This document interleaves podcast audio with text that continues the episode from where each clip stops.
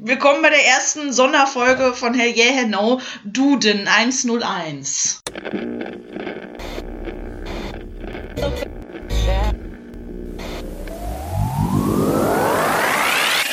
Hell yeah! Hell no!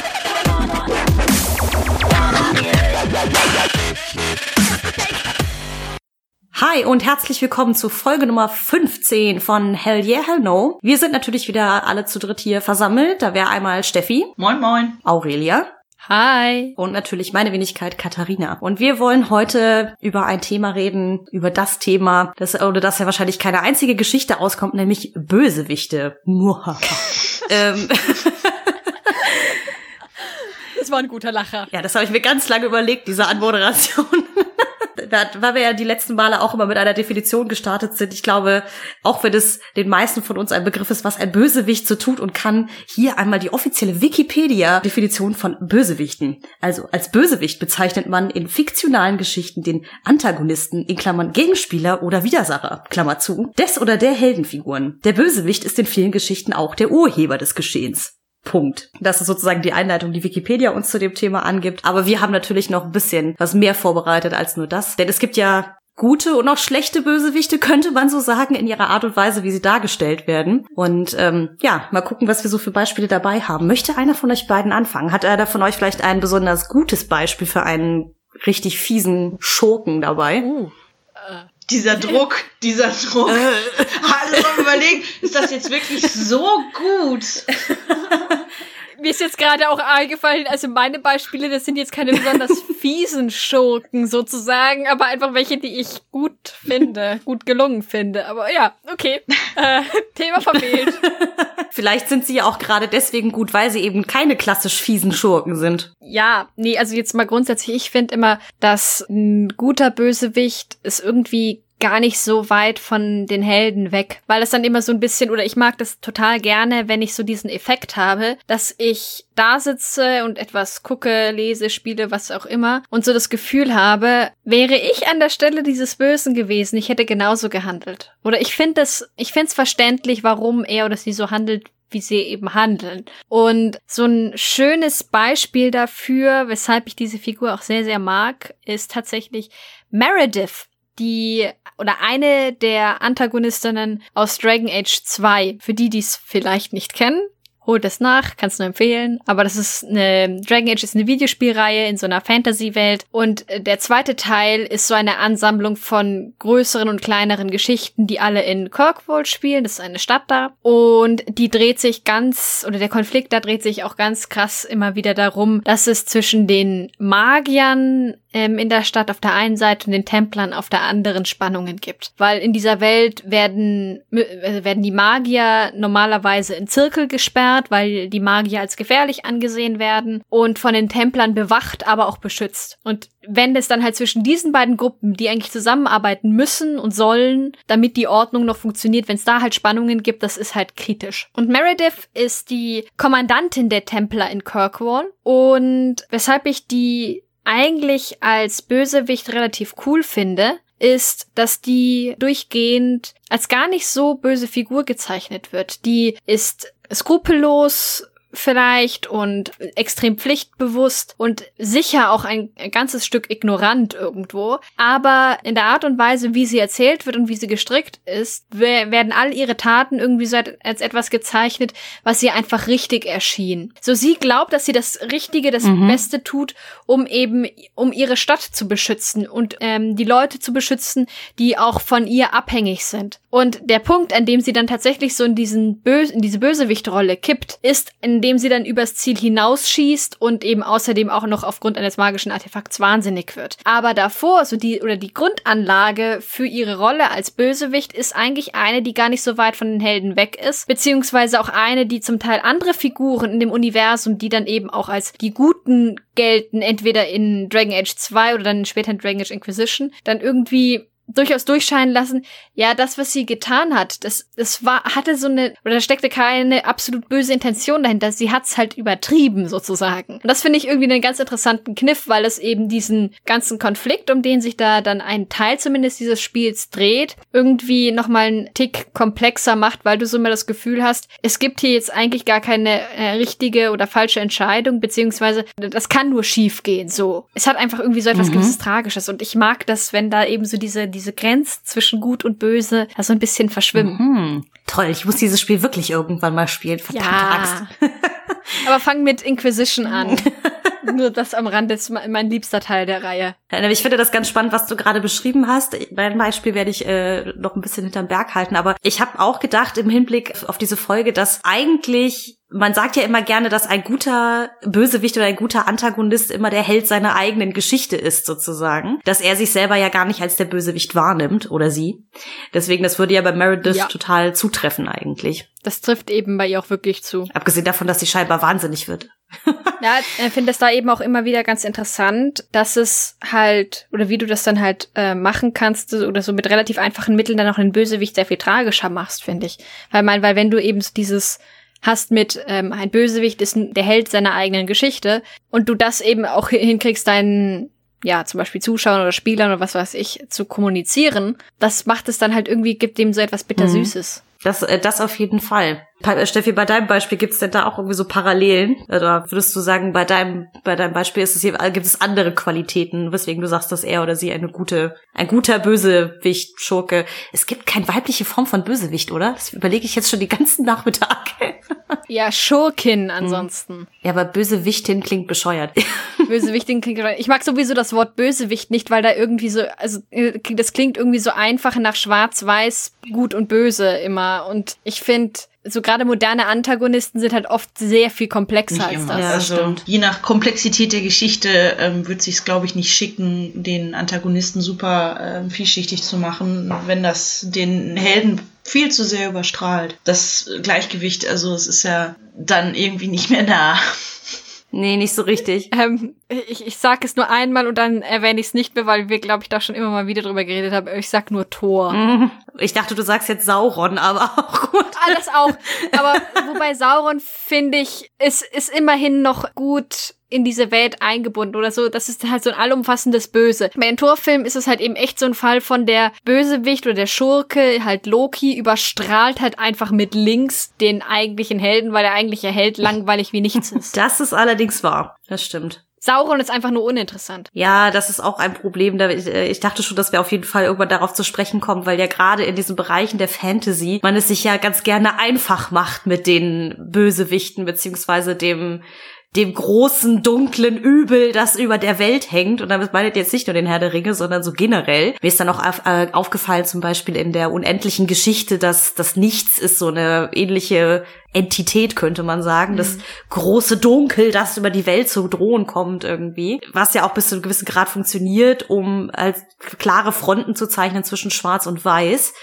Aber ist die Frage, die ich auch gerne an euch weitergeben würde, ist das halt irgendwie noch zeitgemäß oder würde man sagen, okay, man hat sich einfach schon so lange daran totgeguckt, an diesen allegorischen Schwarz-Weiß, die Guten gegen die Bösen Nummern, dass man einfach auch mal was Komplexeres will und braucht auch. Das ist nicht mehr zeitgemäß, würde ich jetzt sagen. Weil erstens also gut, das liegt einmal daran, erstens, weil ich glaube, dass Schwarz-Weiß absolut eine Fehlinterpretation der Welt ist aber in manchen anderen Zeiten oder dann auch ähm, zu Zeiten, wo Bildung nicht sehr weit, weit verbreitet war, war aber auch nichts anderes möglich, als Schwarz-Weiß zu zeigen oder es wurde auch nichts anderes akzeptiert. Wir kommen heute in den Luxus durch weiter verbreitete Bildung, zumindest, na gut, jetzt spreche ich quasi von Ländern, die sich das auch leisten können natürlich. Das ist dann natürlich der Wehmutstropfen, ähm, aber dass wir da erkennen könnten, anhand solcher Geschichten, dass die Welt eben nicht schwarz-weiß ist, wenn sie eben nicht schwarz-weiß gestrickt werden. Ähm, ich hoffe, dass, ich habe das jetzt nicht zu so kompliziert ausgedrückt.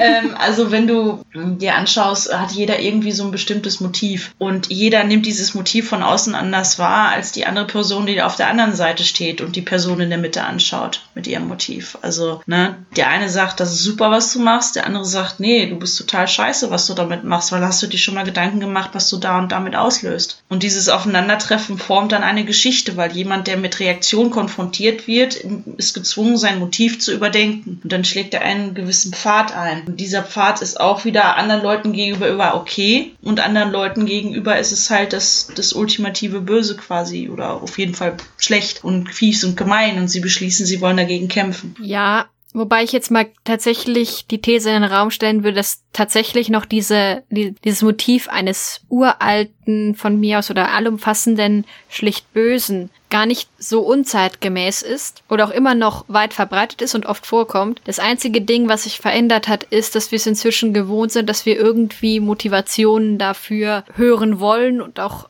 erzählt bekommen. Ja, aber dann ist es ja nicht mehr zeitgemäß, wenn wir was anderes haben wollen. Dann kann es ja nicht mehr zeitgemäß sein. Das ist, als würdest du hm. sagen, ähm, keine Ahnung, die Absatzschuhe von Buffalo, ne, keine Ahnung, die sind total zeitgemäß, auch wenn sie keiner mehr haben will. Weißt du, was ich sagen will? Na, das meine ich nicht. Das Ding ist, wenn du, nimm doch halt so mal eine Figur wie, ach Gott, wie heißt er noch? In Game of Thrones, der Kerl, der super grausame Kerl, der, der dann, ähm, der, der Sansa heiratet. Ach, der Ramsey Bolton. Danke, ja, ja der äh, Ramsey Bolton. ich meine, das ist eine zutiefst grausame und brutale Figur. Ich habe den noch nie geguckt. Kenne ich nicht. Okay. Aber erzähl weiter. Ich, äh, dann versuche ich es zu erklären. Das ist tatsächlich eine zutiefst grausame und einfach zutiefst brutale Figur, die einfach Spaß daran hat, Leute zu quälen. Und einmal ist der tatsächlich so ein Beispiel, wo du es auch noch in einer populären Serie, die sich ansonsten extrem viel Mühe gibt. Immer mit dem großen, keiner ist absolut böse, alles sind in Graustufen, so Schild durch die Gegend zu laufen. Ähm, dass ausgerechnet in so einer Serie so eine Figur nochmal vorkommt. Und zum anderen ist es auch tatsächlich so, dass selbst bei dem macht sich die Serie die Mühe, in so ähm, Szenen anzudeuten, also ein paar Szenen zumindest anzudeuten, dass er irgendwie eine verkorkste Vergangenheit zumindest hat. Und das ist ein Teil der Gründe, weshalb er so verkorkst ist, eben auch zum Beispiel seine Familie ist und Gott weiß was. Und das kannst du, finde ich, bei ganz, ganz vielen, auch als abgrundtief böse gezeichnete Bösewichte heutzutage, da kannst du bei solchen Figuren das beobachten. Das heißt, deswegen sage ich, es ist, das abgrundtief Böse ist, glaube ich, nicht aus der Mode gekommen. Es ist nur einfach inzwischen kannst du nicht, äh, kannst du es nicht mehr so machen, dass du sagst, okay, abgrundtief böse, akzeptier das jetzt, sondern du sagst abgrundtief böse, weil XY. Ja, das meinte ich. Okay. Ach so, okay, dann, dann haben wir dann vorbeigeredet. vorbeigeredet. Definitiv. Also ich habe gerade gesagt, das Schwarz-Weiß halt es ist so schön, wie, es, wie das auch gerade gleichzeitig gesagt habt. Das oh. ist herzerwärmend. ja, halt, also das meine ich mit Schwarz-Weiß, also dass einfach das Böse da ist. Und das Graue ist halt dieses, wie die Welt eigentlich funktioniert. Das habe ich ja vorhin versucht zu erklären, mhm. aber ich habe es ähm, scheinbar nicht gut erklärt. Okay. Aber wir erfolgreich mhm. aneinander vorbeigeredet. Aber ja, genau, dann meinen wir dasselbe. Mal wieder. ich wollte gerade sagen, ich würde ich würde auch so weit gehen zu sagen, dass eben in dem Moment, in dem halt dir als ja, wie nennt man das, Konsument, Rezipient, Empfänger einer, einer Geschichte dir sozusagen gezeigt wird, die Ursprünge für den Wahnsinn, für den Größenwahn, für die Gier oder sonst irgendwie was, was einen Bösewicht, einen Schurken, Schurkin so umtreibt, fängt ja so ein Stück weit die Empathie an und das nimmt dem Ganzen ja so die Schwärze. Ich persönlich bin auch ein großer Fan davon, wobei ich sagen muss, es gibt auch immer noch heutzutage zu viele, gerade Filme, in denen diese typischen ich bin äh, der Evil Overlord, weil ich will evil sein Typen vorkommen. Also gerade männliche Figuren. Ich habe zum Beispiel für heute e-, extra noch mal mir ähm, Mad Max Fury Road angeguckt, in der es ja, also ein, der Film, ich finde diesen Film fantastisch, er macht mir auch riesigen Spaß. Ich mag die Frauenfiguren in diesem Film gerne, ich mag auch die Figur des Max in diesem Film sehr gerne. Der einzige, der so echt ein bisschen lame geworden ist, ist halt der Bösewicht, vor dem ja alle davonlaufen. Der Typ nennt sich Immortan Joe und ist im Kontext dieses Filmes ja sowas wie eine Art Patriarch, der irgendwie ein, eine kleine, eine kleine Oase unter seinen Fittichen hat mit seinen Kindern, sage ich jetzt mal. Ja, also wer den Film kennt, weiß, dass sie weniger menschlich aussieht, aussehen, als einem lieb ist. Aber dass er sozusagen der Herrscher dieser, dieser Oase ist und sich einen ganzen Hofstaat an heruntergekommenen Menschen hält, die halt von ihm und seinen Gaben vor allen Dingen vom Wasser abhängig sind, weil das Ganze ja in so einer Postapokalypse spielt, wo Wasser und äh, Essen sowieso eine sehr rare Angelegenheit ist.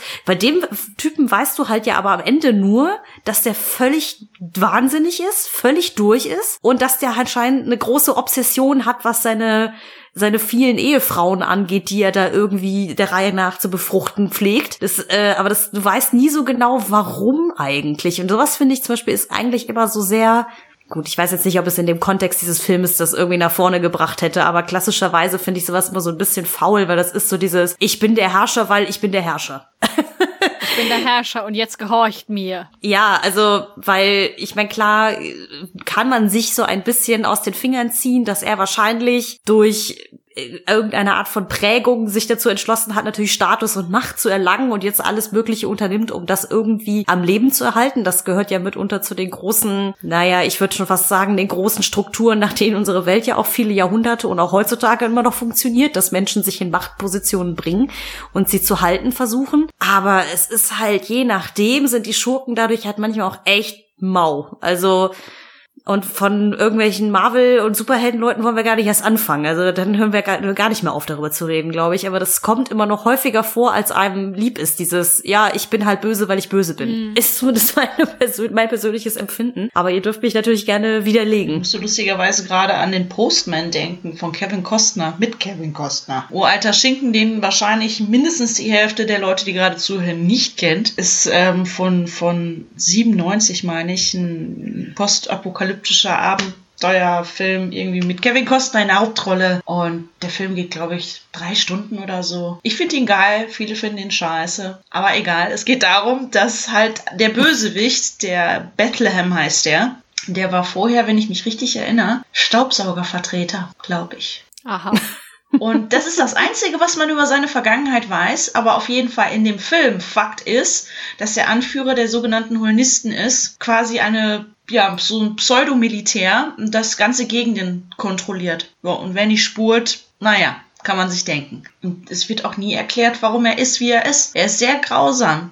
Er ist unglaublich grausam. Und da musste ich jetzt gerade deswegen im Kontext mit dem Morton Joe dran denken. Aber in dem Kontext macht es fast mhm. Sinn, weil er hat für sich ja auch Cut gemacht nach der Apokalypse. Man erfährt zum Beispiel mhm. auch nie so komplett richtig, nur andeutungsweise, warum da überhaupt jetzt das die Postapokalypse ist. Ne? Und mhm. ähm, da macht dieser Cut dann unter Umständen Sinn. Jetzt überlege ich gerade, ob das bei Immortan Joe dann im Prinzip auch okay wäre, weil da ist es ja auch ganz häufig so dargestellt, dass Leute in andere Gegenden ziehen und auch nochmal versuchen, neu anzufangen und sich irgendwie endlich mal ein Leben aufzubauen und so. Vielleicht war Immortan mhm. Joe vorher Wasserträger. Man weiß es nicht, als es noch Wasser gab. Das kann natürlich sein, aber manchmal, ich finde es halt zum Beispiel witzig, dass du sagst, dass er halt Staubsaugervertreter war, weil dadurch zum Beispiel bei mir sofort im Kopf so ein Bild ist von, der war, also ich bitte, also Staubsaugervertreter ist ja eigentlich so der Inbegriff für arme Sau. wenn man mal ehrlich ist, ja.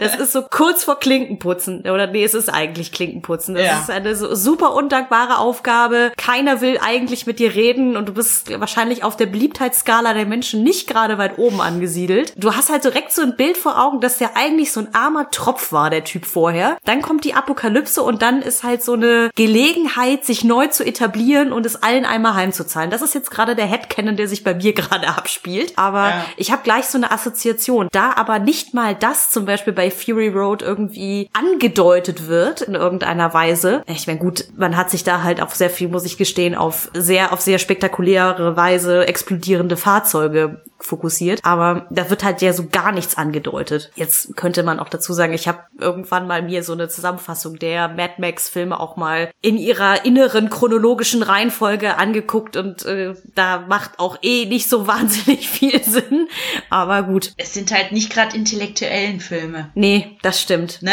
Die machen Spaß, du guckst sie, Dinge explodieren, am Ende hast du, bist du zufrieden, hast einen guten Abend verbracht, hast eine Pizza dabei weg, weggeputzt und alles gut. Wirklich mega krasse Botschaft habe ich da noch nie drin entdeckt. Nee, da, nee, das, das äh, ist jetzt auch nichts, was ich da erzählen wollen würde. Es ging es eigentlich nur darum, dass er halt so ein bisschen symptomatisch für mich ist für diese Figuren, die einfach nur etabliert werden als die sind böse, weil sie böse sind. Ja, wobei du da auch sagen kannst, zum Beispiel, dass insgesamt Fury Road daran krankt, dass die meisten Figuren einfach nur in ihrer Rolle etabliert werden und weniger darin, warum sie denn in dieser Rolle sind. Ja. Im Verhältnis.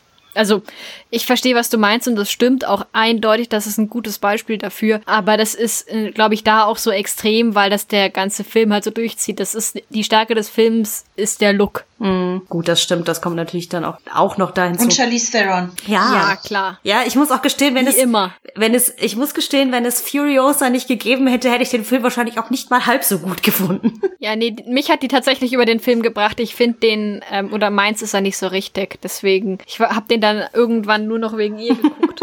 Aber Steffi, hättest du denn irgendetwas anderes, wo du sagst, so, boah, nee, das sind so eine Art, Art von Antagonisten, auf die kann ich gar nicht, wenn es jetzt mal von dieser Schwarz-Weiß-Zeichnung abgeht? Bei Oder mir wäre es auch die Schwarz-Weiß-Zeichnung.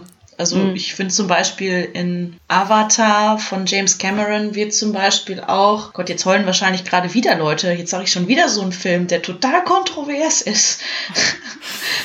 Und wo ich auch wieder sage, ja, ich mag den Film bis heute. Ich war dreimal im Kino, um den zu gucken. Und nee, auf jeden Fall. Und da haben wir ja diesen Sergeant, der quasi die Einheiten auf äh, Pandora leitet und der einmal auch schwer verletzt worden ist. Der hat auch so ganz fiese Narben im Gesicht, die so richtig schön aufgeklebt sind.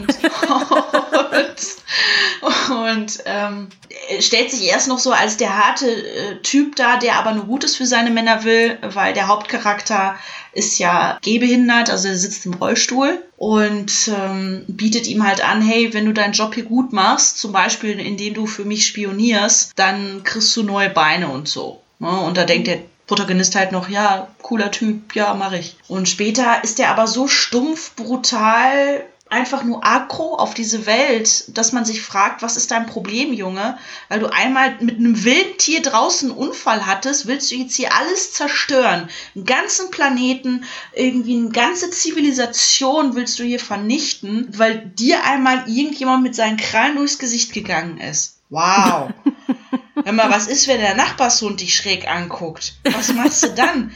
Brennst die ganze Stadt nieder oder so. Und das ist halt so mega übers Ziel hinausgeschossen. Ähm, zum Beispiel die Atmosphäre auf Pandora, da können Menschen halt nicht lange normal atmen. Du brauchst eigentlich sofort eine Atemmaske. Und, und immer wieder wird gezeigt, wie er doch dann kurz vorm Ersticken dann noch rausgeht, um irgendwen abzuballern. Und man denkt, er ist tot und er ist doch nicht tot. Also dieses Klischee von, nein, ich kratze nicht ab, den Gefallen tue ich dir nicht, weil ich bin doch der Böse. Das nervt Oh. halt obendrauf, wenn es noch so schwarz-weiß ist. Also es Ja. ist nicht nur schwarz-weiß, das Schwarze hält sich so hartnäckig, dass ich, so sehr ich den Film auch mag, tierisch genervt war am Ende von diesem Typen.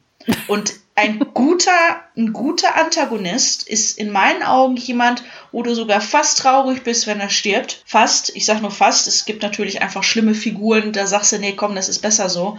Aber es, dann ist es stimmig. Und bei ihm war einfach nur so, komm, jetzt kratz ab, jetzt kratz ab, mein Gott, jetzt kratz ab. Und dann habe ich mich schon selbst dieser Gedanken geschämt. Hallo, wünsche ich gerade einer Figur den Tod, nur weil sie scheiße geschrieben worden ist? Ja. Oh, ja, stimmt. Ich erinnere mich jetzt, wo du es äh, so aus, wo du es jetzt so ausformulierst. Ja, dass ich auch den ganz, ich fand den auch ganz furchtbar. Das ist auch so ein Typ. Nicht nur, dass der halt äh, böse ist um des Böseseins willen, sondern dass er auch so eine unfassbar dämliche Motivation hat. Also der Klassiker ist ja sowieso immer irgendwie traumatisches Erlebnis in der Kindheit oder traumatisches Erlebnis kurz vor der Ereign der, den Ereignissen in der Geschichte und so. Aber wirklich, wie du schon sagst, so dieses einmal vom Tier angefallen, direkt alle abschlachten. Ja.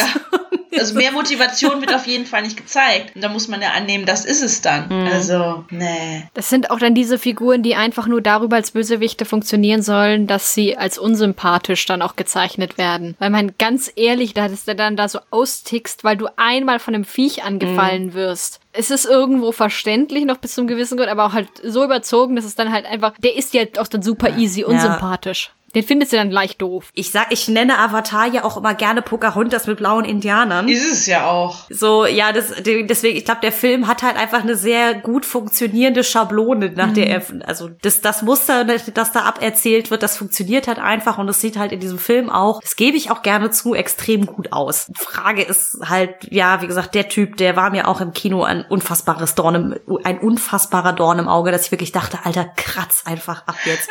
Weil, also ich kann mich noch so vage daran erinnern, dass ja dieses ganze, die ganze Prämisse des Films darauf beruht, dass ja die Menschen auf diesem Planeten Pandora ja ankommen, um da irgendwie ein bestimmtes Mineral oder ein Erz oder irgend so ein Geschiss abzubauen, das nur, dass es nur dort gibt, so ein bisschen halt wie in der Original Pocahontas Geschichte mit dem Gold. Und er halt auch, aber auch so unfassbar den schon so aggro ist auf diesem Planeten per se, also dass er sowieso alles scheiße findet dort und mhm. aber dann irgendwie nur im Auftrag seiner Regierung, im Auftrag seines Unternehmens, wer auch immer, irgendwie ja dann da gelandet zu sein scheint. Das ist schon so, dass man sich fragt, warum zum Teufel ist der Typ überhaupt dort? Ja. Also. Es ist eben auch so eine ganz klischeehafte Prämisse, so, so eine ganz klischeehafte Kolonialprämisse mit so, hier, die, das sind die bösen Amis, die jetzt hier alles zerlegen werden und das weißt du auch so ungefähr von Minute eins des Films, dass die früher oder später alles zerlegen werden, weil so funktionieren solche Erzählmuster. Das hast du halt schon zigtausend Mal immer und immer wieder gehört. Das, das ist so vorhersehbar halt dann auch nochmal. Hm. Bei dem ist es schon, da hat Steffi recht, er ist einfach auch so unfassbar überzeichnet, dass ja. man irgendwann einfach nur noch Aggressionen auf den schiebt. Also nee, nee, sehe das ganz genau so. Ich sag nur, das ist da halt so diese, auch die, wie der in die Erzählung, die der eingebettet ist, da ist dann halt auch kein Twist drin oder so. Mm, ja, ich glaube aber auch, dass da die Motivation von Bösewichten auch echt immer eine krasse Rolle spielt. Wenn die nicht nachvollziehbar ist, es ist ein bisschen wie mit den Brooding Heroes, über die wir ja mal gesprochen haben. Wenn die, wenn die Motivation nicht klar ist, dann weiß ich nicht, dann kaufe ich das auch irgendwie deiner Geschichte nicht so richtig ab. Aber das bin wieder nur ich. Nee, das bist nicht nur du. Willkommen im Club. Geht mir genauso. Schrecklich. Sehe ich auch so. Oder eben entweder, wenn die Motivation nicht klar wird oder wenn die Motivation so affig ist, dass du dir noch denkst, ey, jetzt krieg dich wieder ein. Das ist so, also wie mhm. gesagt, dieser ähm, der Anakin-Effekt mit Himmel, Herrgott, Arsch und Zwirn. Ich habe auch mal Panik gehabt, aber ich habe deswegen noch lange nicht mehr überlegt, eine Galaxie zu versklaven oder so. also es kommt mal wieder runter. Das ist, das so. ist schön ausgedrückt. Ich habe auch, ich habe es auch mir auf zur Aufgabe gemacht für diese Folge, keine einzige Star Wars Figur an, an äh, zu Rande zu ziehen, zu Rate zu ziehen für diese Folge. Das wäre zu einfach gewesen. So also, zumal ich mich wahrscheinlich jetzt auch mit dieser Äußerung total unbeliebt mache. Ich finde Darth Vader zum Beispiel unfassbar langweilig. Also jetzt mal von der ganzen Anakin-Problematik abgesehen, aber das ist auch so dieses ja, er ist halt da, um der äh, böse, der böse Handlanger vom Imperator zu sein und man weiß es nicht so genau. Aber ja, ich finde ihn einfach öde. Aber, da, da fällt mir gerade ein, aber da könnten, oder sagen wir es mal so, da frag ich mich jetzt gerade an der Stelle, brauchen nicht aber so, so, so Geschichten wie Star Wars, also wie die alten Filme, oder aber auch der Herr der Ringe und so etwas, die so diese, diesen epischen oder versuchen, diesen epischen Anklang zu haben mit einer, ja, von mir aus märchenhaften oder irgendwie sehr dramatisch, weißt du, so aufgeblasen, epischen äh, Story halt, brauchen die nicht aber eigentlich auch so ein schier unüberwindbar wirkendes und auch abgrundtief böses Böse sozusagen, um eben diese mega Hürde zu haben, die die Helden dann überhaupt erst überwinden können. Mhm. Also, weil das Ding ist, weshalb ich tatsächlich zum Beispiel Darth Vader oder auch Sauron gar nicht so mies finde, ist, dass die halt dann eben auch zum Beispiel den Helden keinen Raum klauen. Die sind die werden einmal als böse etabliert, dann glaubst du das als Zuschauer für den Rest der Filme und dann ist die Sache damit durch und der macht dann halt ab und zu, schmeißt er dann halt noch so ein bisschen so die Minions raus und dann ist, werden die wieder aufgehalten. Ansonsten ist halt dann halt aber dafür Zeit für die Entwicklung der Helden selber und ihrer Beziehungen untereinander und ihrer zum Beispiel so Freundschaftsmotivik oder sowas, so Teammotivik, kann dafür halt sehr viel mehr wachsen. Hm, das weiß ich jetzt gerade gar nicht. Was sagst du dazu, Steffi? Ja, es ist logisch. Also für mich ist das super logisch halt, weil wenn du den einen Fokus verlässt, hast du auf der anderen Seite Platz für andere Dinge. Egal in welche Richtung du Dinge verschiebst. Es bleibt dann, das eine wird kleiner und unwichtiger oder verkürzter dargestellt, das andere hat aber mehr Zeit, sich zu entfalten. Also egal in welche Richtung du das machst, wenn es in die Richtung machst, dann ist es so. Macht leider den Bösewicht aber nicht glaubwürdiger. Auch wenn man sieht, wozu dieser Kniff da ist. Sauron bleibt immer noch langweilig, auch wenn es schön ist zu sehen, ja. wie die anderen sich entwickeln. Und der Fokus liegt ja da gerade eben auf den Gefährten. Wenn man da immer wieder mega viel Blenden machen würde zu irgendeinem bösen, was weiß ich, wenn er ein Gesicht hätte oder sowas, ähm, dann wird das den Gefährten sehr viel Zeit klauen, die sie brauchen. Ne? Und ich meine, es sind ja trotzdem schon andere Punkte drin, irgendwie mit den Orks oder sowas werden ja trotzdem schon gezeigt. Ähm, das ist quasi dann der Kompromiss, der da gefahren worden ist, zumindest im Film. Ich habe die Bücher ja nicht gelesen und ja. Ich habe jetzt so gerade das Bild, ähm, weil du eben sagst, mit dem verschobenen Fokus, habe jetzt gerade so das Bild im Kopf eines sechs Stunden Herr der Ringe, die Gefährtenfilms, wo so alle zwei Minuten dann einfach mal so, oder alle zehn Minuten einfach mal so random zehn Minuten auf Sauron die Kamera schwenkt und dann siehst halt nichts, weil der nichts macht, außer da zu existieren und böse zu sein, was man halt so macht als, weiß nicht, Evil Overlord. Ja, ja, das wäre sehr Wäre halt auch ähm, lahm. spannend nicht, weil er halt auch nicht viel hergibt. Ja, genau. Mhm. Meanwhile in Mordor. Sehr schön. Vielleicht ist das halt wirklich einfach das eine Grundproblematik, wie gut auch Bösewichte ausgefeilt sind, je nachdem, wie halt natürlich die Geschichte an sich aufgebaut ist. Ne? Weil ich habe zum Beispiel als positives Beispiel für mich heute was mitgebracht. Ja, ich muss leider schon wieder in die Marvel-Trickkiste äh, greifen, weil mein Bildungshorizont momentan anscheinend, was Geschichten angeht, ziemlich eng ist. Aber ich weiß nicht, ob einer von euch beiden zufällig die Serie Daredevil auf Netflix oder so mal gesehen hat. Die spielt ja auch im Marvel Cinematic Universe. Ist für mich aber noch mal ein bisschen anders als diese klassischen Captain America, Iron Man, actiongeladenen Geschichten, weil die in einem sehr intimen Rahmen, würde ich das jetzt schon fast nennen, sich abspielt, wo man halt einmal Matt Murdock als eigentlich Rechtsanwalt äh, Schrägstrich äh, Rächer in der Nacht irgendwie hat, der sich dann irgendwie kostümiert und ja, das, das Übel in seiner Stadt bekämpft und du hast ihm gegenübergestellt als Antagonisten den Wilson Fisk, der, ich glaube, in den Comics wäre sein äh, Schurkenname Kingpin gewesen. Und was ich da halt aber halt ganz interessant finde und darum, um diesen Grundkonflikt ist das Ganze aufgebaut,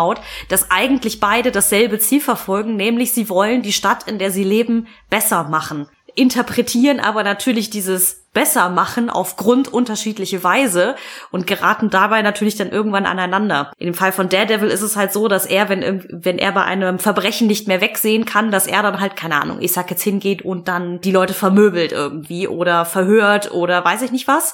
So dringt er ja dann irgendwie auch, kommt er dahinter, so kommt er irgendwann dahinter, dass halt der Wilson Fisk irgendwas Übles plant in seiner Stadt und will das ja dann vereiteln. Der wiederum ist aber halt auch als Figur so interessant gemacht, finde ich, weil der eigentlich so ein sehr, nee, zart beseitet ist das falsche Wort, aber so sehr sensibel dargestellt wird. Der interessiert sich für Kunst, für gutes Essen, ist sehr eloquent. Was ich auch interessant finde, ist, der hat sozusagen auch so einen typischen Right-Hand-Man, also so eine rechte Hand, die ihm immer zur Hand geht, wo er aber halt nicht irgendwie sagt, okay, das ist jetzt hier nicht mein Darth Vader, sondern wo er immer sagt, das ist ein, das ist mein Freund. Wir sind Freunde. Das finde ich ist auch sehr, sehr selten, dass Bösewichte Freunde haben. Und dadurch kriegt der Typ irgendwie so eine, so einen ganz krassen Wahnsinn, weil der eigentlich total normal wirkt und halt eigentlich wie so ein, ja, sehr eloquenter, gut situierter Typ, der sich einfach nur um seine Stadt sorgt und dann aber zwischendurch halt total die Ausraster fährt und auch irgendwie mal Leute totprügelt ähm, und natürlich halt ein gesamtes, ja, ein Mafia-artiges Netz an Verbrechern unter sich hat, die halt irgendwie seinen Willen ausführen. Aber er selber ist eigentlich so der totale Saubermann. Ich finde das sehr spannend, irgendwie so aufgebaut und konstruiert als Geschichte. Aber es funktioniert halt auch nur so, wenn jetzt irgendwie Matt Murdock, Schrägstrich Daredevil, noch eine ganze Entourage an Figuren hätte, die irgendwie wie bei den Gefährten um ihn herumspringen würde, dann könntest du den Bösewicht so gar nicht beleuchten wahrscheinlich. Ja, das ist eben auch dann die Frage, was für ein Motiv du vielleicht in deiner Geschichte drin hast, weil mein Herr der Ringe lebt von diesem Freundschaftsmotiv auch, sowohl aller Gefährten als auch eben dann einzelner Teilgruppen, zum Beispiel eben Frodo und Sam. Aber so etwas wie Daredevil, grundsätzlich so Superhelden-Stories, leben ja ganz oft von so einem Gerechtigkeitsmotiv. Und wenn du das halt geschickt gegeneinander ausspielst, wer denn jetzt Held und wer Bösewicht ist, das ist dann halt, das kann unglaublich spannend sein, ohne jetzt Daredevil großartig gesehen zu haben. Das habe ich irgendwie nach fünf Folgen oder so abgebrochen, weil es nicht meins ist, aber vom Prinzip her. Mhm. Ja, Motiv und Motivation, das ist ja nicht umsonst äh, ganz, ganz gut nah mit an, miteinander verwandt, das stimmt. Ja, also mein, beziehungsweise es ist, ähm, ich finde, oder sagen wir es ich finde immer ein Bösewicht oder grundsätzlich äh, Figurenrollen können in unterschiedlichen Geschichten unterschiedliche Funktionen erfüllen. Und wenn du halt so eine, ein Bösewicht hast, der tatsächlich die Funktion erfüllen soll, dass er als Gegenstück zum Helden da auftritt, anstatt nur als sein Gegner, dann funktioniert das halt anders und du hast ganz andere Möglichkeiten, als wenn der du eben einen Bösewicht hast, der einfach nur so eine Mauer, nur ein Hindernis für einen Helden oder eine Gruppe von Helden darstellen soll. Weil dann ist es, wie gesagt, haben, haben wir ja auch drüber geredet schon, dass dann ist es eigentlich eher hinderlich, wenn der Bösewicht zu viel Komplexität hat, weil es dann auch zu viele Leute gibt, die hinterfragen können, ob der Kampf gegen den jetzt eigentlich so gerechtfertigt ist. Ja, gut. Ja, ist halt scheiße, wenn halt Legolas sich unmittelbar, weiß nicht, vor der Schlacht in Helmsklamm so fragt, so, ja, hm, sollen wir eigentlich wirklich gegen Sauron kämpfen? ich glaube nicht. Ich gehe jetzt. Tschüssi. so, das ist dann halt so ein bisschen, ja, kontraproduktiv für die Gesamtstory. Mhm. stell mir das gerade vor, es wird erstmal ein Stuhlkreis gebildet. Was hältst du denn da von Aragorn? hm, also ich weiß ja nicht. Ich habe da irgendwie Bedenken. Da werden dann erstmal die Genfer Konventionen ausgehandelt oder so. Stellt euch doch die, ähm, dann die Versammlung ganz am Anfang vor mit statt uh, You have my bow and, uh, and you have my axe und dieses ganze mega dramatische, mega kitschige, auch irgendwie sehr schöne, aber trotzdem dieses, äh, diese, diese Zusammenfindung der, ähm, der Gefährten und dann eben schon ist ein Stuhlkreis so, hm, sollten wir jetzt überhaupt eigentlich mal dieses uralte, mega böse, das uns alle vernichten will, wirklich bekämpfen?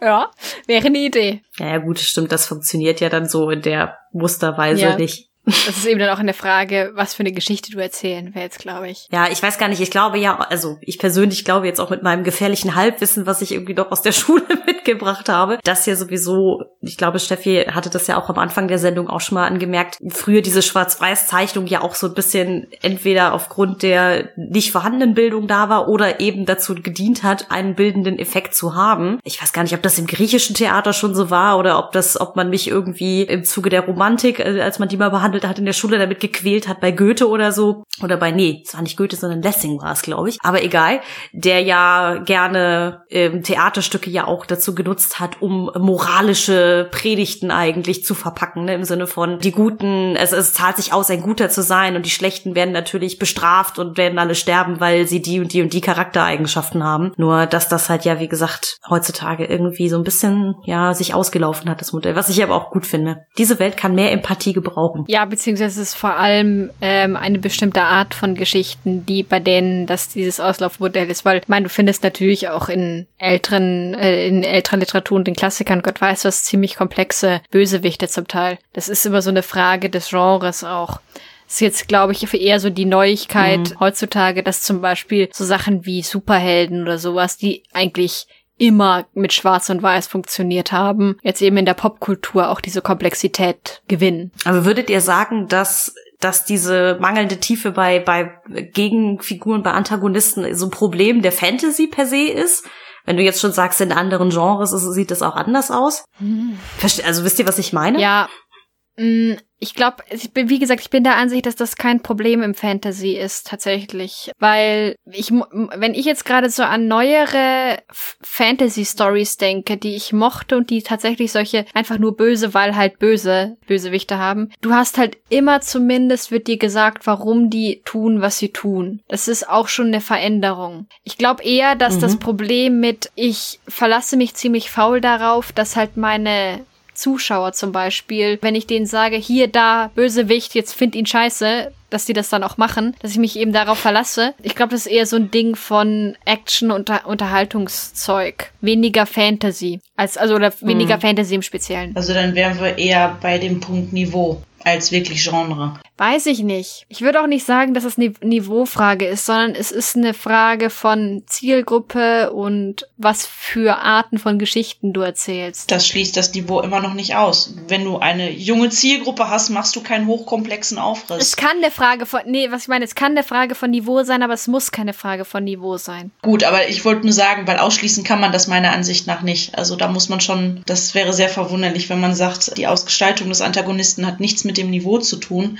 Äh, dann hätte ich, glaube ich, alles, was ich jemals gelesen habe über Storytelling, komplett missverstanden. Ja, ich würde es nur einfach nicht dran koppeln, so nach dem Motto, die Frage, ob ein Antagonist gut ist oder interessant ist oder nicht. Oder so nach dem Motto, kaum ist ein äh, Antagonist langweilig, ist gleich die Qualität des ganzen Dings mies, so ungefähr. Oder das kommt nur in Sachen vor, ne, die schlecht geschrieben sind. Das würde ich nämlich nicht sagen, so. Nee, das hat mit Schlechtschreiben nichts zu tun. Eine, eine niederkomplexe Geschichte muss nicht schlecht sein. Eine niederkomplexe äh, Geschichte hat auch eine bestimmte Zielgruppe und kann super gut erzählt sein. Also nein, ich meine nur, ich würde halt trotzdem das nicht an das an das Niveau koppeln. Das nur weil weil ein weil, oder sagen wir es mal so ein äh, ein gesamtes Ding kann auch niveauvoll sein, wenn halt der der Antagonist nicht viel hergibt oder der der schwächste Teil des Dings ist. So. Ja, ist ja die Frage, mir fällt leider per se dafür für sowas gar kein Beispiel ein, wenn ich ehrlich bin. Jetzt kommt, liegt es aber auch daran, dass ich selber sehr extrem viel Unterhaltungsliteratur und auch einfach, äh,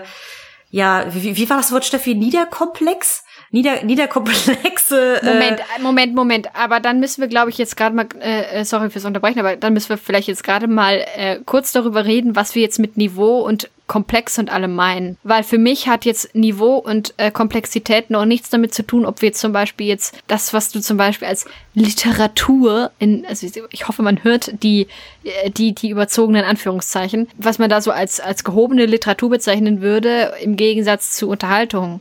Das hätte ich jetzt da nicht rangekoppelt, oder meint ihr das? Nee. Also ich, also ich habe bei dem, bei dem Wort Niveau an diesen Unterschied zwischen leichter Unterhaltungskost und äh, ich sage mal ja äh, schwereren, komplexeren Themen Ja. einfach unterschieden. Ja, nur das. Ja, so, So. meinte ich das. Ho hohes Niveau, kompliziert, niedriges Niveau, weniger kompliziert. Und das ist frei jeder Wertung. Komplett frei. Ja, gut, okay, das sind wir, äh, ja. Wie würdest du, wie, wür, Ah. wie würdest du es denn sonst deuten? Dann äh, Das Ding ist, äh, wenn wir jetzt damit anfangen, dann kommen wir nie wieder zum Ende irgendwie. Ach, doch. Weil es so, ein, äh, so eine unendliche Ges Geschichte ist. Aber das Ding ist halt eben tatsächlich, ich würde eben Niveau nicht an Komplexität koppeln. Das sind für mich zwei unterschiedliche Sachen. Deswegen, Das ist faszinierend. Das Das, ist, musst du mir ähm, jetzt bitte erklären. und das ist halt, also nicht, nicht, dass das Ja, oder dann sagen wir so, ein ein Niveau ist für mich eine wertende äh, Eigenschaft, schlicht und ergreifend. Und dann sind wir wahrscheinlich, werden wir jetzt irgendwann philosophisch. Aber äh, niveauvolle Literatur, das ist eine pure Wertungsgeschichte, die daher rührt, was dir etwas intellektuell geben kann. Das kann halt aber auch sein, da sind wir halt eben dabei, dass es eben dass das extrem subjektiv ist, auch wenn gerne so getan wird, als wäre das nicht so. Weil mein, diese, oder sagen wir so, oder bei, oder bei, bei diesem Gedankengang steckt halt für mich auch so etwas drin, dass dann halt Fantastik zum Beispiel per se als nicht niveauvoll labelt erstmal, weil eskapistisch zum Beispiel oder sowas, was ich halt immer kritisch sehe. Ich, mir ist schon klar, dass ihr das nicht so seht, aber es ist so, deswegen tue ich mich mit diesem Niveaubegriff da etwas schwer. Also du übernimmst gerade die allgemeine Betrachtung. Okay, jetzt verstehe ich, warum ich nicht drauf komme, weil ich nicht gedacht hätte, dass du das so unkritisch übernimmst, dass du als Problem betrachtest, weil ähm, du siehst das ja eigentlich auch so, dass das nicht eine Frage von äh, gut und schlecht ist bei Niveau. Also du Genau. siehst das auch so, aber du hast es jetzt übernommen. Und das war jetzt auch mein Problem, weil ich denke die ganze Zeit, seit wann, hä? so hätte ich Aurelia jetzt nicht eingeschätzt. Okay. Nein, das war so, ich habe hab nur diese Konnotation bei dem Begriff im Kopf und habe da eben sofort, also ich finde, das, das, ist, das, das ist nämlich so einer von den Begriffen, die ich eben deswegen schwierig finde. Aber ich hatte halt sofort diese, die, die, die, die, die, ja, eben die Konnotation im Hirn. Okay. Aber okay. Okay, willkommen bei der willkommen bei der ersten Sonderfolge von Hell Yeah Hell No Duden 101. Äh, ja, das könnte, so in der Art. könnte ganz spannend werden. äh, nein. Duden 101. Aurelia und Steffi reden eine Viertelstunde aneinander vorbei und meinen dasselbe und wundern sich, warum sie nicht auf den grünen Zweig kommen. Ja, und ich habe wieder was gelernt, weil ich mir bei diesen Begrifflichkeiten überhaupt keine Gedanken gemacht habe. Gut. weil ich habe auch, also sagen wir mal so, ich bin per se ja jetzt auch keine Freundin davon, die sich halt denkt, so es gibt irgendwie, äh, es gibt Literatur und es gibt Unterhaltungsliteratur, Schrägstrich Schund, wie ihn ja auch manche, manche Leute nennen. Das wollte ich damit nicht ausdrücken, aber für mich gibt es schon einen Unterschied, ob ich jetzt einfach nur, ich sag mal, Fernseh gucke oder ob ich mir ein Stück von Shakespeare anschaue. So was das, den, den Fundus an Wissen mit äh, angeht, den du im Zweifelsfall mitbringen musst. Okay, Shakespeare ist vielleicht ein schlechtes Beispiel, weil der schon fast so populär kulturell ist, aber Ihr wisst, was ich meine, ne? Das ist einfach bei bestimmten, bestimmten Arten von, von Inhalten einfach ein gewisses, ja, gewisse Allgemeinbildung vonnöten ist, um das da überhaupt durchzusteigen. Das, das, das verbinde ich halt immer mit diesem Wort Niveau. Auch wenn das jetzt so, ja, ja, es stimmt schon, das hat, es kann, es kann so ein Geschmäckler haben irgendwie, ne, dass man so ein bisschen nach dem Motto, dass man sagt, so, keine Ahnung, Sachen, die unterhalten, sind per se irgendwie, ja, können einem nichts geben oder sind sowieso irgendwie nur hohler Schund, ne? Das stimmt. Nee, das ist aber nicht das, was ich damit eigentlich ausdrücken wollte, sondern eher, dass ich einfach durch meine persönlichen Vorlieben mich halt eher mit, ja, äh, eskapistischen, unterhaltenden Dingen beschäftige, auch wenn da hochspannende, sehr menschliche Sachen drin verpackt sein können. Aber, also wenn mich jetzt einer fragen wollte, ob ich den Herrn der Ringe oder Schindlers Liste gucken möchte, würde ich immer den Herrn der Ringe nehmen. Also, Ich glaube, da sind wir alle drei so ein bisschen so veranlagt. Tendenziell. Ja, es könnte sein, aber es ist spannend. Okay, diese, diesen, diesen kleinen Ausflug zum Thema Wörterbuch habe ich jetzt nicht kommen sehen. Verdammt. Ich sag ja, das, das war ähm, philosophisch schon wieder fast. Oh. ja. Hm, vor allem, wie kommen wir jetzt zurück zu den Bösewichten? Hm. Das ist Sache der Moderation. Ja. Meine Damen und Herren, es sinkt für Sie das Niveau. ähm, ähm, ja, Ach, schade. Ich hätte mir eigentlich gewünscht, jetzt so für das Ende der Folge noch so ein nettes Beispiel irgendwie zu haben, wo man sagt so, okay, da, da, das wäre noch mal eine gute, äh, gute Art, einen Schurken darzustellen. Wie will, also, hat denn vielleicht eine von euch gerade noch was dabei? Irgendjemanden, eine Figur, eine, die sie noch zu Besten geben möchte, etwas empfehlen möchte vielleicht. Ich brauche mal was Neues auf meiner Watchlist, das nicht Marvel ist. Ja, ich habe ja noch ein gutes Beispiel dabei. Dann hau mal raus. Von dem ich noch nicht erzählt habe. Also, oder was für mich gut ist, sagen wir es mal so. Das ist nicht perfekt, aber das wären für mich tatsächlich äh, Sarkon und sein Sohn Lothor aus der Serie Voltron, die jetzt quasi neu aufgelegt worden ist für Netflix, DreamWorks in Zusammenarbeit und ziemlich cool geworden ist. Da sind sogar noch aus äh, Avatar helle Elemente Leute mit dabei, das merkt man auch. Und allein vom Storytelling her, weil das eben alles nicht schwarz-weiß geworden ist, genauso das, was ich an Avatar Herr der Elemente an der Serie sehr zu schätzen gelernt habe. Und im Prinzip geht es darum, dass fünf junge Leute gemeinsam sogenannte Löwen steuern, was im Prinzip tatsächlich wirklich Roboterlöwen sind, die gemeinsam dann einen, ja, quasi einen großen Roboter bilden. Das wäre dann Voltron, der einzige, der eben den ganz bösen Kräften was entgegensetzen kann. Die Bösen mit ihren Riesenarmeen im Weltraum, die die ganzen Völker, Planeten beherrschen wollen. Und in diesem Falle wäre das halt Sarkon, der beschlossen hat, ich möchte gerne eine bestimmte Kraft haben, haben eine bestimmte Substanz. Ähm, ich weiß jetzt nicht das Deutsche, ich habe das auf Englisch geguckt. Quintessence. Gut, was Quintessenz quasi wäre. Also ja, also ich, ich klingt ich aber nicht jetzt so auch mal cool. Richtig.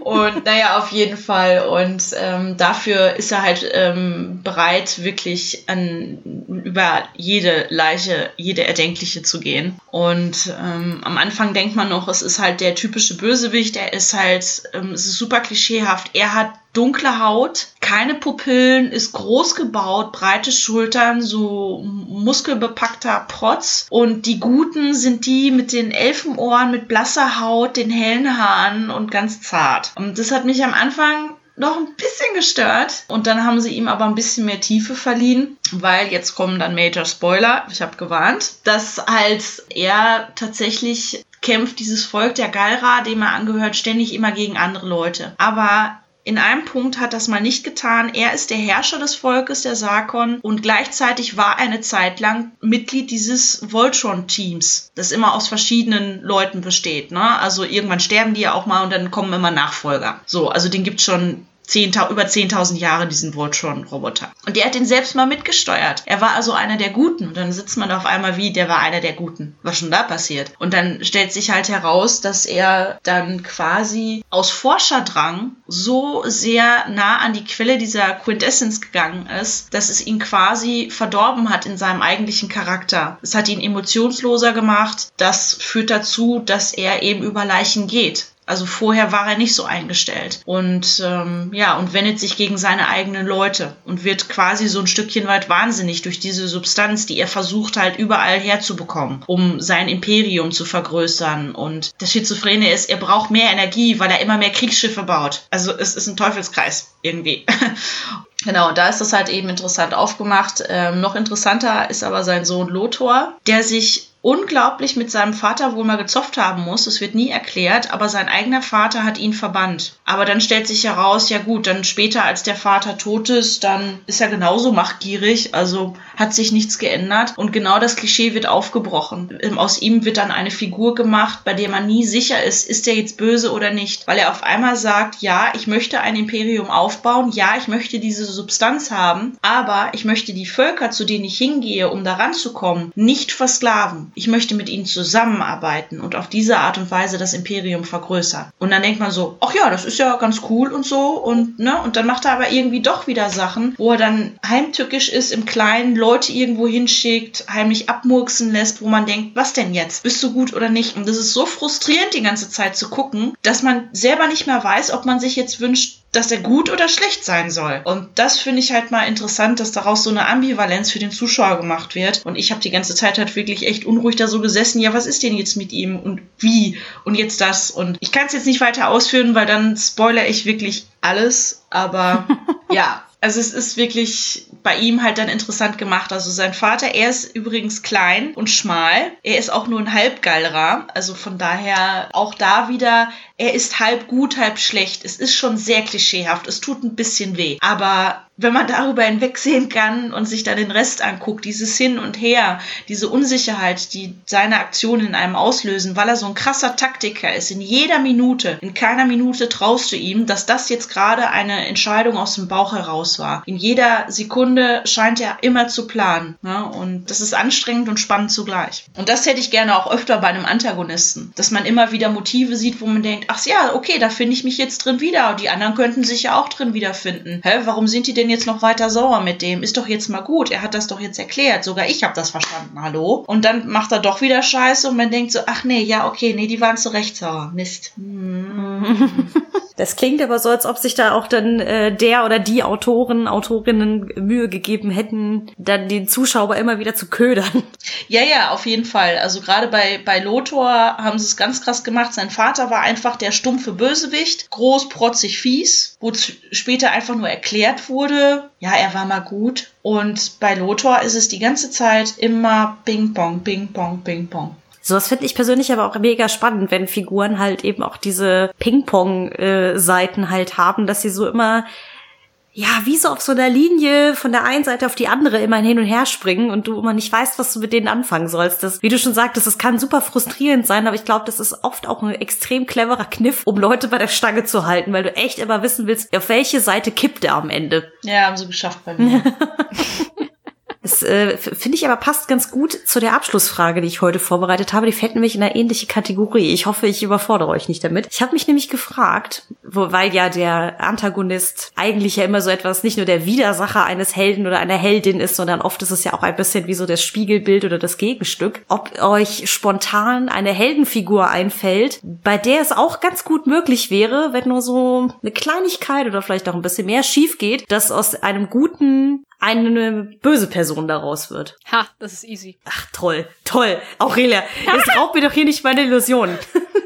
Na gut, dann musst du jetzt auch als erstes raushauen. Es ist auch nur zufällig easy, weil ich da eben mein Beispiel vom Anfang mit Meredith aus Dragon Age 2. Du könntest eben genauso gut hingehen und sagen, eigentlich, oder aus einer anderen Perspektive dieser Story, ist Hawk, das heißt der Held bzw. die Heldin, kannst du anpassen, eben ist wieder so eine, deine Spielerfigur halt, ist der Bösewicht der Story. Und es ist halt da tatsächlich so, diese Figur rennt durch die Welt oder rennt durch diese Stadt, stiftet unglaublich viel Chaos, macht eigentlich alles falsch und es ist so ein einziges eine einzige Katastrophe. Und im Grunde ist das auch, schrammt diese Figur durchgehend nur haarscharf am Bösewicht vorbei. Nur haarscharf. Weil sie es halt eben trotz allem gut meint. Aber es geht halt so viel schief. Und das ist so, die wird auch nicht ohne Grund nach der Handlung des Spiels aus der Stadt geworfen, glaube ich, und sowas. Also es ist so, da würde eben echt nicht viel zum echten Bösewicht fehlen, wenn du halt eben die, wenn der, wenn die Protagonistenperspektive jemand anderes hätte. Sagen wir es so. Äh, es ist, es stelle ich mir gerade so lustig vor. Es gibt ja auch dieses äh, schöne Meme von Luke Skywalker, wo er quasi seine Handlung auch aus quasi der entgegengesetzten Perspektive be beschrieben wird, im Sinne von, dass er von einer religiösen Sekte radikalisiert wurde und dann so und so viel Millionen Menschen auf dem Gewissen hat und so weiter. So kann man das auch sehen. Aber ist es eben echt so ein bisschen. Und jetzt sind wir, jetzt sind wir bei Journalismus 101 ja. hier. ist richtig. Ich finde es aber manchmal auch wirklich extrem erschreckend, wie einfach man auch, also jetzt mal um auf dem Spielfeld der Fiktion zu bleiben, wie einfach es dann doch auch sein könnte, eine per se gute Figur eigentlich in, ein, äh, in eine böse Figur umzudeuten. Also beziehungsweise ja, viele, viele interessante Heldenfiguren haben ja nun mal auch oft eine böse Seite und viel ergibt sich ja aus diesem Spannungsfeld, so also wer entscheidet sich für die guten, also wer trifft die, die Entscheidung für das Gute oder für das Schlechte. Weil ich hatte jetzt zum Beispiel als Beispiel für eben diese Frage. Die Hauptfigur aus der Königsmörderchronik dabei, ich weiß nicht, ob ihr von den Büchern schon mal gehört habt. Der erste Teil heißt Der Name des Windes. Das ist eigentlich eine, ja, ich würde schon fast sagen, klassische High Fantasy, obwohl sie jetzt ohne Elfen und Orks auskommt, aber das spielt halt in einer komplett anderen Fantasy-Welt und wird halt, ja, folgt dem, dem Leben von Quoth, der halt irgendwie nat natürlich ein Weise ist, weil man, man ist halt immer ein Weise in Fantasy-Filmen oder Büchern gefühlt, egal. Was ihn aber als Figur so spannend machte, genau die Eigenschaften, die dafür sorgen könnten, dass der ganz easy ein Bösewicht werden könnte, weil der extrem clever ist, unfassbar, ja, ich will nicht hinterhältig sagen, aber wenn er etwas will, ist er sehr trickreich, wenn es darum geht, Leute zu betrügen, zu belabern, zu manipulieren und andere Dinge, um das zu kriegen, was er möchte. Der einzige Unterschied zu sozusagen den Bösewichten um ihn herum oder seine Antagonisten ist halt, dass er dann doch immer noch auch so ein gutes Herz hat oder auch mal die eine oder andere gute Tat mal zwischendrin einbringt. Aber dieses, diese Reihe heißt nicht umsonst die Königsmörderchronik, sagen wir mal so. auch wenn das jetzt de facto noch nicht passiert ist, aber man weiß über alle Bücher hinweg, dass er anscheinend irgendwann in seinem Leben etwas unfassbar Böses tun wird und deswegen dann danach so äh, auf Tauchstationen geht. Aber das finde ich halt, äh, deswegen kam ich auf diese Frage. Ich finde das extrem spannend, dass auch ein Held oder eine Heldin sehr schnell umgedeutet werden kann. So, und jetzt noch Steffi, bevor ich mich um den Verstand rede. Hm, ich hätte jetzt Michael Burnham gesagt aus Star Trek Discovery, weil sie halt sehr viele Entscheidungen schon getroffen hat um es mal möglichst spoilerfrei zu halten, die aus guter Absicht gemacht worden, getroffen worden sind, sehr vielen Menschen das Leben gekostet haben, worunter sie auch sehr lange zu leiden hat. Und sie hat jemanden sehr nahestehenden verloren durch die Klingonen. Und da wundert mich eigentlich jedes Mal so, das ist ja echt nur so because the script said so, dass sie da nie ausrastet bei den Klingonen. Also ich habe so oft im, im, vor meinem geistigen Auge gesehen, ja und jetzt mal ganz hart formuliert, jetzt hau ihm eine. Jetzt ist deine Möglichkeit. Aber sie ist so krass dann immer wieder, weil sie ist in Discovery das Paradebeispiel für Föderationsrichtlinien leben bis zum bitteren Ende. Und natürlich ist das bittere Ende immer ein Happy End. Hm. Oh, jetzt habe ich doch ein bisschen gespoilert. Gut, es ist nicht ganz happy, sagen wir es mal so. Aber und nur deswegen habe ich das Gefühl, bleibt sie da, weil jeder andere wäre ohne diese Föderationsrichtlinien schon längst ausgerastet, einfach vor Wut und Trauer und dadurch automatisch zum Bösewicht geworden, quasi ja sogar zum Verräter, weil ihr einfach sehr viele schlimme Dinge passiert sind. Aber sie klammert sich immer an diese Richtlinien dran und wenn die nicht wären, dann wäre die sowas von schnell Bösewicht oder sonst was. Aber ist er halt nicht. Ne? es klang auf den ersten Moment, weil du angefangen hast zu erzählen, so ein bisschen wie, sie arbeitet eigentlich in der Behörde und macht alles nach Vorschrift. Wenn da der Passierschein A38 nicht ist, dann wird sie zum wilden Tier.